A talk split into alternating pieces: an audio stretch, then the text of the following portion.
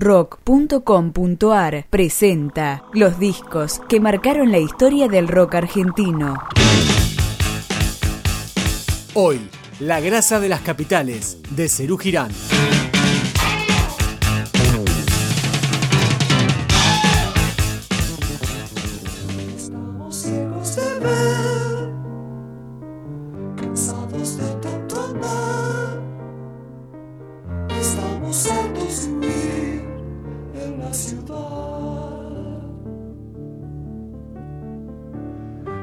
Tendremos raíz, nunca tendremos hogar.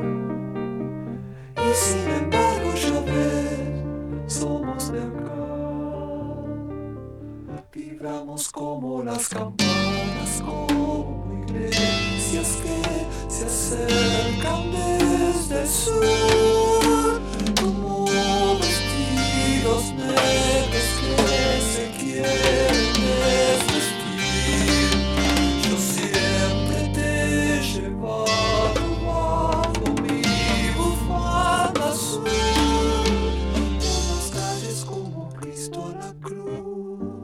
Siempre se destacó el talento de los cuatro integrantes de Cerú. Bautizados los Beatles criollos, la crítica los ubica como uno de los mejores grupos de la historia del rock argentino. Mira, siendo como músico yo pongo a Spinetta, ¿no? Como un paso más arriba de todos, pero como banda Cerú Girán para mí fue la mejor de todas. Realmente eh, lo que ellos siempre decían, ¿no? La- esa química entre los cuatro era no, irrepetible. Yo creo que dio un salto muy grande a nivel melódico y supo situar a Pedro Aznar en el lugar eh, ojo, en el primer disco Pedro tuvo mucha participación, pero quizás eh, la aparición de la orquesta sinfónica hizo que todo fuera más frío, ¿no? Eh, yo creo que en el segundo disco, al ser eh, el cuarteto el que estaba eh, grabando, eh, ayudó un montón, ¿no? Y creo que ese lugar de Aznar, eh, Moro muy suelto, Lebón, bueno, siempre en los, cuatro, en los cuatro discos así primeros de estudio, Lebón tuvo un papel justo también. Este, yo creo que esas cosas hicieron que Grasa fuera, fuera el mejor, ¿no? A la opinión de Miguel Dente se le suma Sergio Marchi.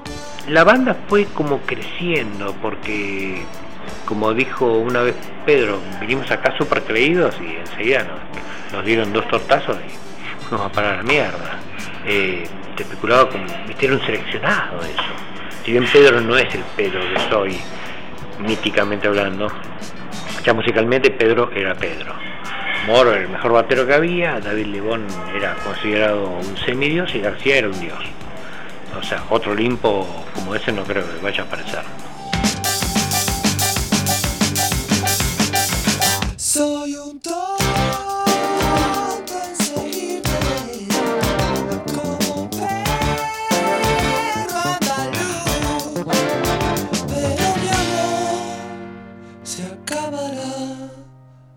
Alguno de estos días,